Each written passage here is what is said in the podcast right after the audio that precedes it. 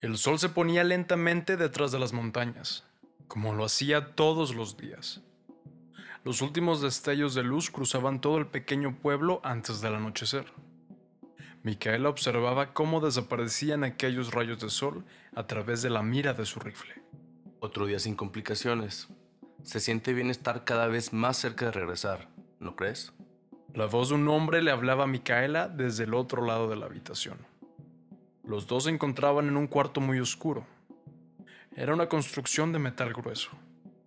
En esencia, era solamente una gran caja de acero que se encontraba posicionada en lo más alto de un frondoso árbol. No había forma de salir o de abrirla desde adentro. La única abertura que tenía el cubo era una muy reducida ventana desde donde Micaela y su compañero vigilaban con sus armas, protegiendo desde lo alto el territorio de N. Fox. Sí, solo un día más y estaremos en casa de Lee. Le contestó Micaela mientras marcaba una línea con un cuchillo sobre la pared, representando la conclusión de un día más. Junto a ese trazo se encontraban otras 363 líneas. El universo es tan inmenso que podría ser considerado infinito. Con escenarios interminables y la existencia de un poder tan grande como el de la imaginación, sería casi imposible que entre tantas historias que el mundo tiene para contar, ninguna de ellas te resultara un poco familiar. No importa quién eres, de dónde vienes o a dónde vas, encontrarás que estos relatos tienen algo que enseñar escuchados en muchos lugares y épocas que aún no hemos visitado. Esta colección de cuentos tan lejanos hoy se sintoniza para el oído humano. Estas son algunas historias conocidas de paraderos desconocidos.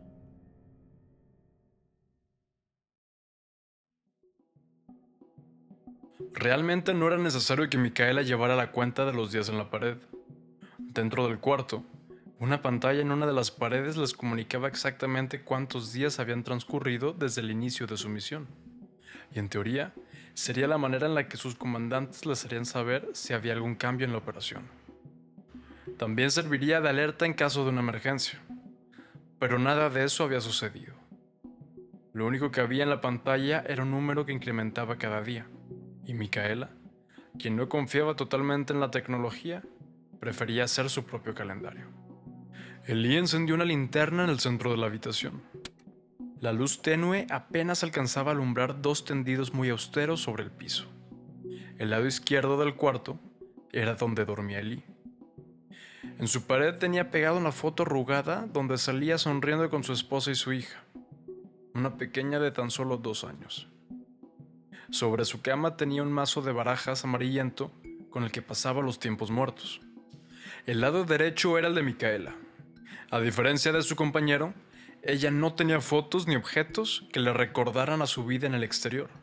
Junto a su almohada, Micaela solamente tenía una torre de libros de historia.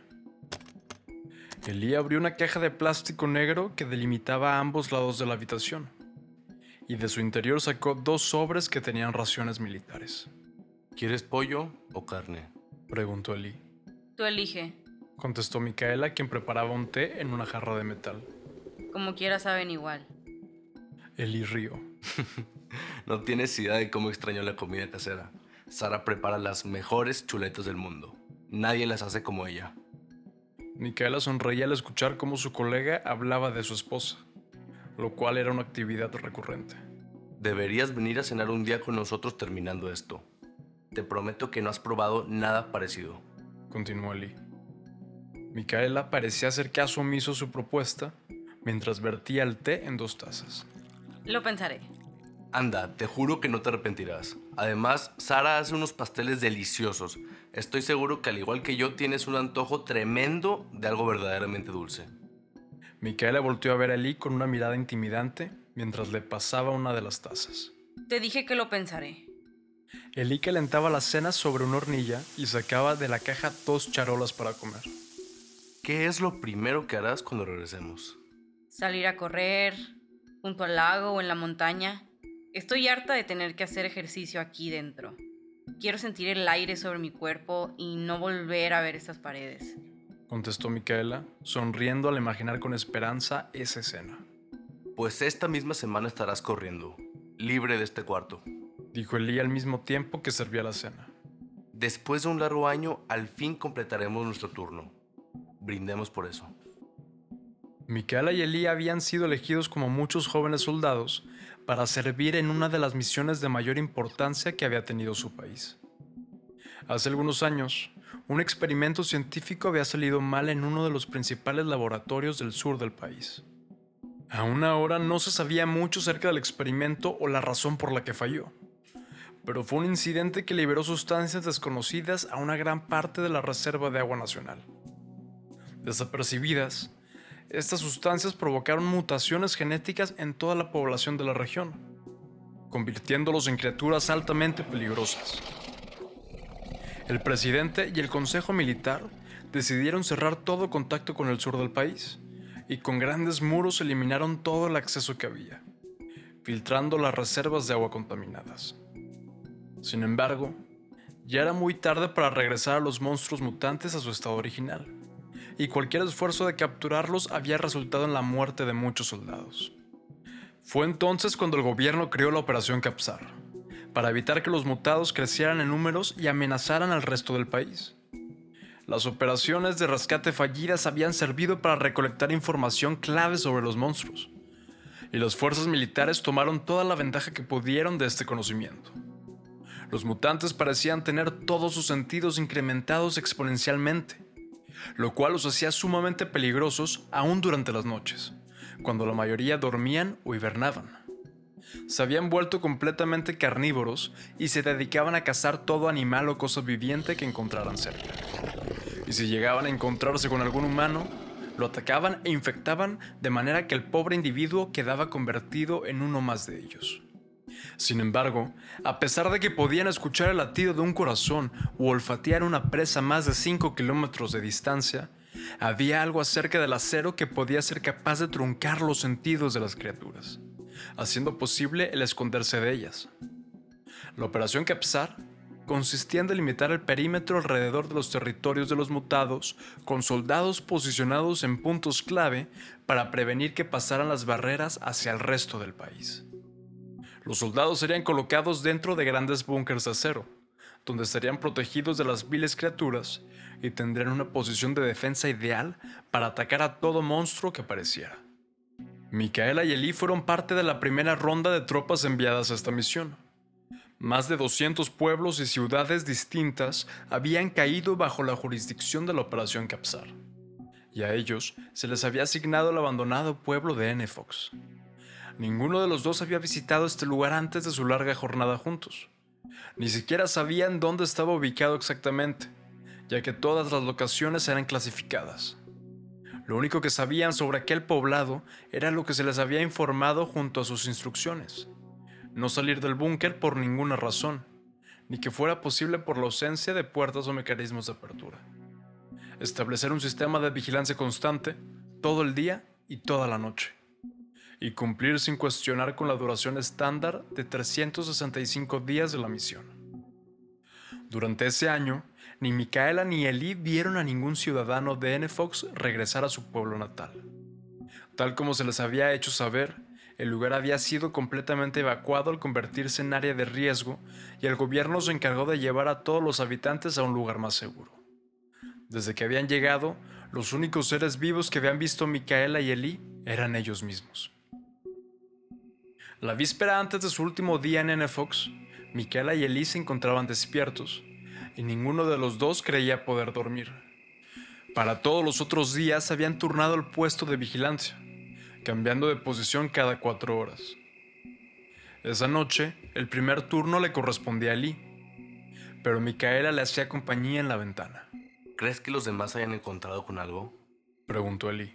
No lo sé, probablemente contestó Micaela mientras observaba el monótono paisaje que ya conocía de memoria. Qué suertudos somos. Ni un encuentro con los infectados. Dijo Eli, quien esa noche no era el centinela más atento al exterior debido a su emoción por regresar a casa. Cuando veníamos en camino para acá, antes de que nos durmieran para meternos en el búnker, me llené de miedo, ¿sabes? Me atemorizaba la idea de tener que pelear con criaturas que nunca habíamos enfrentado por más de 300 días seguidos. Pero qué agradable sorpresa ni una confrontación en todo nuestro turno. Si te soy honesta, debo admitir que me voy decepcionada. Respondió Micaela, un poco frustrada. Creo que yo sí tenía ganas de luchar. Siento como si hubiéramos desperdiciado un año entero. Si nos hubiéramos cargado tan solo a unos cuantos de esos malditos demonios, mínimo hubiéramos hecho algo por nuestro país. Pero ni siquiera sabemos cómo se ven. No sé tú, pero yo no tengo ninguna inquietud por ver a uno de esos monstruos de cerca.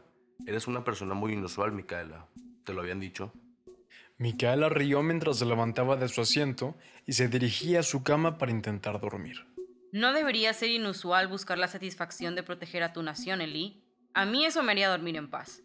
Anda, pon atención allá afuera y despiértame cuando toque mi turno.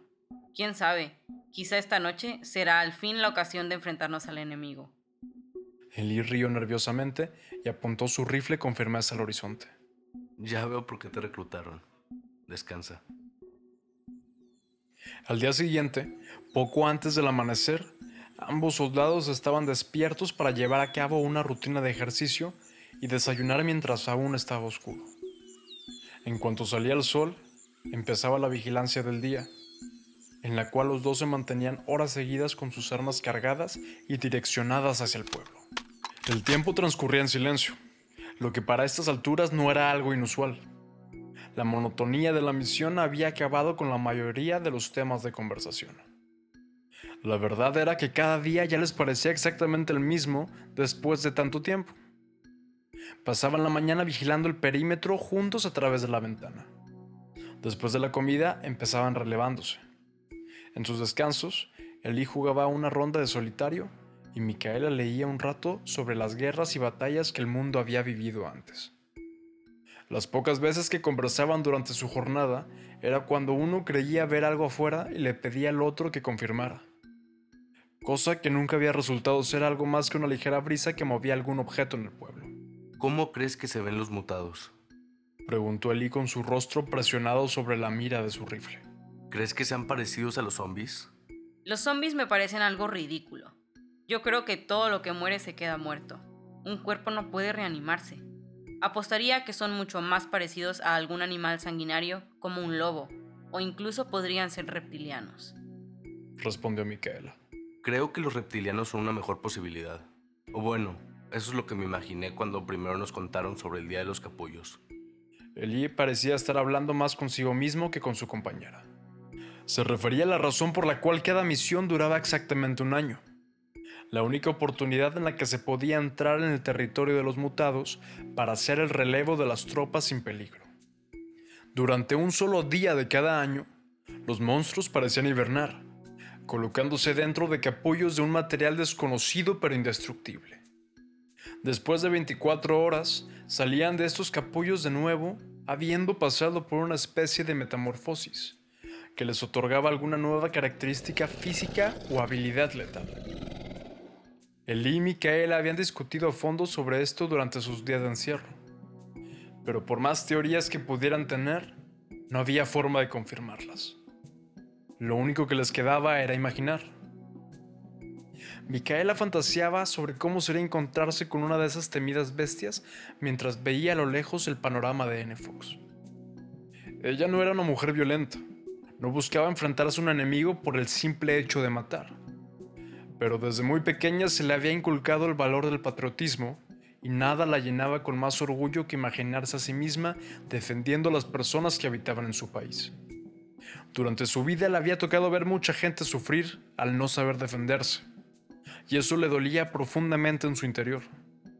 Creía que muchas personas no habían nacido para luchar, pero que siempre y cuando viera personas dispuestas a proteger a los demás, el mundo sería un lugar con esperanza. Sin embargo, parecía que esta misión no sería su oportunidad. Supongo que nunca lo sabremos, murmuró Micaela para sí misma mientras observaba cómo los rayos de luz volvían a esconderse tras las montañas, dándole entrada al anochecer. Mientras dejaba su arma, Micaela marcaba el último trazo en la pared. Ambos compartieron su última cena juntos. Decidieron cenar pescado, el cual habían decidido desde un principio no preparar seguido, ya que el olor se mantenía penetrante en el búnker por días después. Pero como esta era su última noche, A lo que oliera el cuarto ya no sería su problema. Entonces, hoy nos quedamos dormidos y mañana cuando nos levantemos ya estaremos de regreso, ¿cierto? Preguntó Eli, sosteniendo delicadamente en sus manos la foto de la familia que moría por ver. Es correcto. Respondió Micaela recogiendo sus platos vacíos. Todo está calculado para que mañana coincida con el día en que los mutados se encierren en su capullo. Así los agentes aprovechan para llevar a cabo los relevos con los nuevos equipos. Todo esto lo sabías desde el principio, Lee. No entiendo por qué aún tienes dudas. Lo siento, ha pasado tanto tiempo que creo que se me han olvidado muchos detalles. Juraría que ha pasado más de un año. Sí, entiendo lo que dices. Pensé que tal vez habría un aviso en la pantalla del calendario, pero nada, solamente cuenta 364 días. Micaela cayó consternada. Desde hace unos cuantos días tenía una sensación de que algo podría salir mal, pero hasta el momento no había habido nada de evidencia al respecto. Todos los días habían sido iguales. No quisiera estar en el lugar de los nuevos. Imagínate estar empezando nuestro turno desde el inicio. Ah, solo de pensarlo me siento mal. Dijo Eli mientras se alistaba para dormir. No lo sé. Realmente no sé si se me haría tan malo. Claro, estoy harta de estar encerrada en este frío metal, pero si ese es el costo de proteger a nuestro país, tal vez y es uno que vale la pena pagar. Respondió Micaela mientras observaba una vez más a través de la angosta ventana. Micaela, creo que debes recordar que no es necesario ser un mártir para ayudar a los demás. Le contestó Eli, algo preocupado por su camarada. Lo sé, solo es un pensamiento. De todos modos, ya nos vamos. Todas estas ideas se quedan en este cubo. Mañana regresamos a la normalidad. Esta sería la primera noche en la que ambos soldados se irían a dormir al mismo tiempo. Ya no habría turnos ni sueños interrumpidos. Solo un sueño más. Y estarían de regreso en sus casas. Micaela y Eli, sin hablar, compartían la misma mezcla extraña de sensaciones que no sabían cómo procesar. Lo único que sabían era que al cerrar los ojos, dejarían atrás una vida que los había guardado del mundo exterior por un año entero. Nos vemos del otro lado, soldado. Dijo Micaela mientras quedaba dormida en un profundo sueño. Después de lo que parecieron apenas unos minutos, Micaela fue despertada por una ruda sacudida. Micaela, despierta. La voz nerviosa de Lee gritaba. Micaela, seguimos aquí. Ella estaba completamente desorientada. No entendía bien a qué se refería su colega hasta que se dio cuenta de qué era lo que lo inquietaba tanto. La caja de plástico con alimentos, las armas, la ventana, las líneas marcadas en la pared, todo seguía ahí. Los dos soldados seguían dentro del búnker. Micaela, Micaela, ¿por qué seguimos aquí? Eli, tranquilo. Por favor, no grites y mantén la calma. Estoy igual de confundida que tú. Micaela, deberíamos estar ya en casa. ¿Cómo me pides que esté tranquilo? Si te sobresaltas, no conseguirás nada bueno. Necesitamos calmarnos y pensar. Tienes razón, tienes razón. Dijo Eli mientras respiraba agitadamente. Micaela se había levantado de su cama y daba vueltas alrededor del búnker.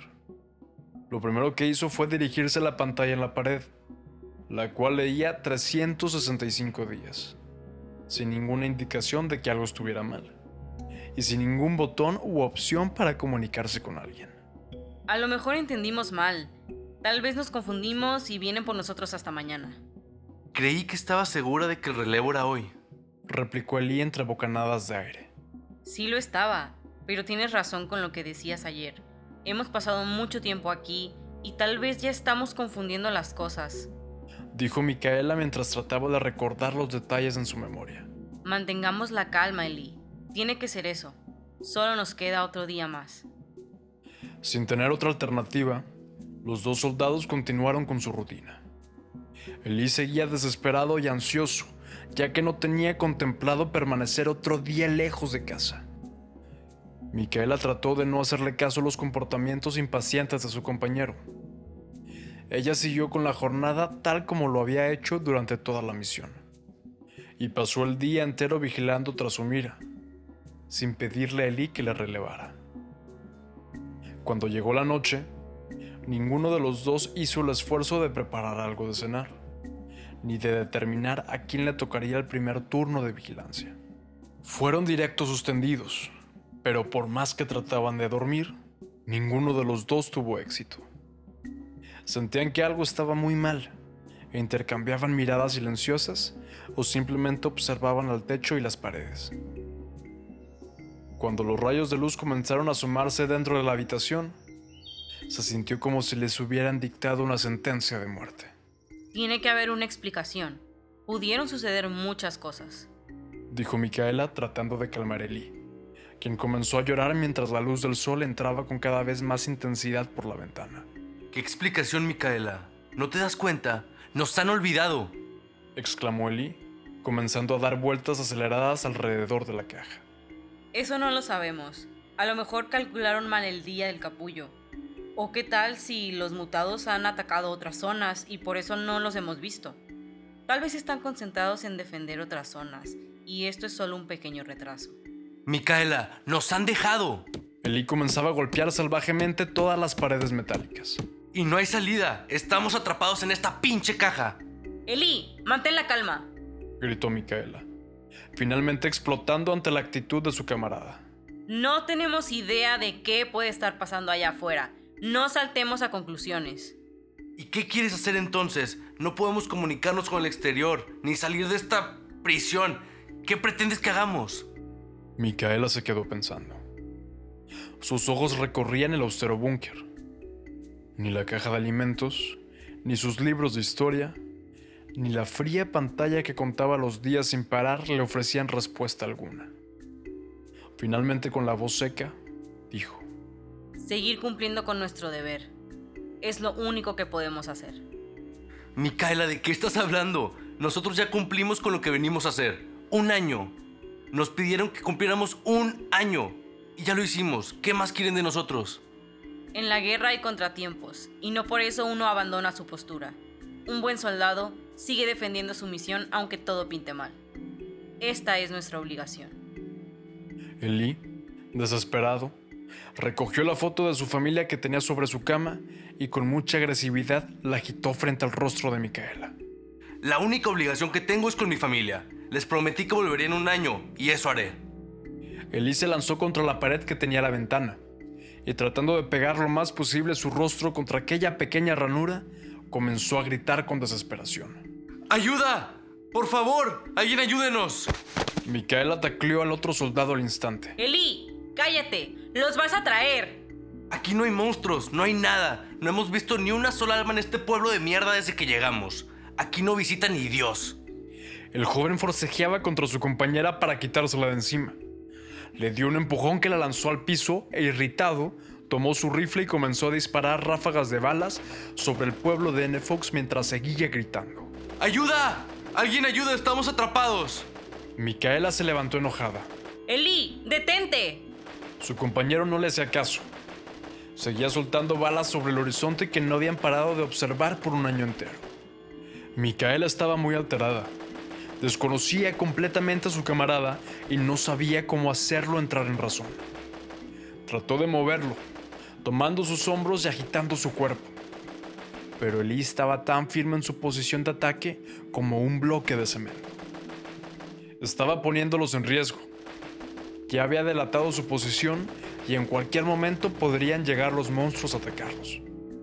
Sin saber qué más hacer, Micaela tomó su arma y con la culata del rifle golpeó fuertemente la cabeza de Lee, tirándolo al suelo y dando así un alto a sus disparos.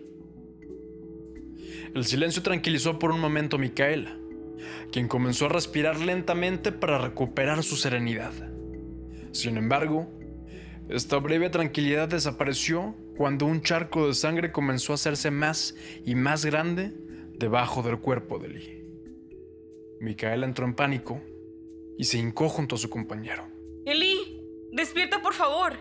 Eli. No respondía. Micaela trató de detener la herida que le había ocasionado, buscando parar la cascada de sangre que llenaba el piso metálico del búnker. Eli, dime algo. Eli. Entre lágrimas, Micaela recogió algo que vio en el piso. Un papel remojado en rojo que en algún momento había sido la fotografía de una familia feliz se deshacía en sus manos. Ya era muy tarde. Aquel soldado no regresaría nunca a la cena que tanto esperaba. Micaela, manchada de la sangre de su compañero, se dejó caer sobre su cama. Agitada y sin creer lo que había pasado, se quedó en su lado del cuarto, casi en un estado catatónico. ¿Cómo había llegado a esto? Cerró sus ojos para no ver de reojo el cuerpo del joven con el que había compartido tanto tiempo. Pasó esa noche tratando de dormir, deseando con todas sus fuerzas de que todo fuera un sueño, esperando que en la mañana se encontraría a sí misma despertando de regreso en casa. Pero para su infortunio, después de varias horas, los rayos del sol volvían a reflejarse dentro del cubo metálico. Micaela puso su cabeza debajo de su almohada y pasó días sin moverse de esa posición. Quería despertar en otro lugar, pero tal como Elí había temido, parecía que los habían abandonado. El cuarto comenzó a oler mal. No era cuestión de algún olor de comida preparada, ya que Micaela llevaba días sin probar un alimento. El hedor provenía del cuerpo en descomposición que le hacía compañía en el búnker. Llegó un momento en que Micaela no lo pudo soportar más y se levantó de su tendido. Observó el cuerpo de Lee. Ya no lo reconocía. Con un dolor profundo envolvió al soldado en su propio tendido y vació todos los contenidos que habían dentro de la caja de utilería y alimentos. Quedaban raciones suficientes para varios días, y ahora que solo era ella en el búnker, su comida esencialmente se había duplicado. Los militares les habían dado comida adicional para cualquier emergencia, pero Micaela nunca llegó a pensar que necesitarían esas porciones extra. Con un rostro hinchado de tanto llorar, Micaela cargó a su compañero y lo metió dentro de la caja negra. En silencio, había despedido al difunto. Después de guardar el cuerpo de Lee, por primera vez desde el incidente, Micaela se volvió a asomar fuera de la ventana. El sol se posaba sobre el pueblo de Enefox, un pueblo sin vida y sin habitantes, que no había recibido ninguna visita de monstruos o nuevos reclutas. Micaela observaba detenidamente el paisaje. Pensaba en todo lo que había vivido dentro de ese cubo, escondido en las alturas. Cerró los ojos y respiró profundamente. Cuando los volvió a abrir, ya había recogido nuevamente su rifle y su rostro posaba detrás de la mira que protegía todo el pueblo de Enefox. Así fue por mucho tiempo. Por muchos meses más, Micaela no abandonó su posición. Siguió su rutina y su misión, protegiendo al país que tanto quería, hasta que llegó el día en que simplemente ya no pudo más. El patriotismo ciego solo la podía llevar hasta cierto punto.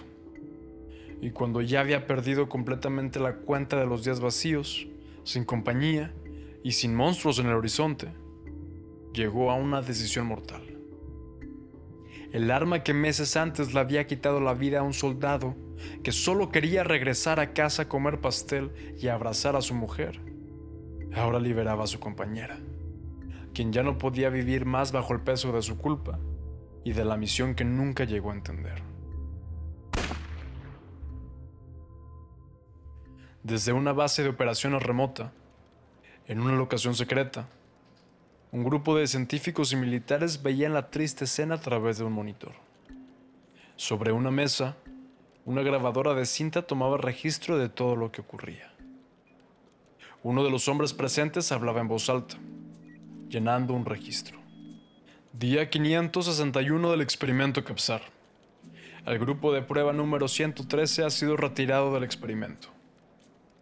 Todos los resultados recopilados serán analizados y registrados en la base de datos para futuras referencias.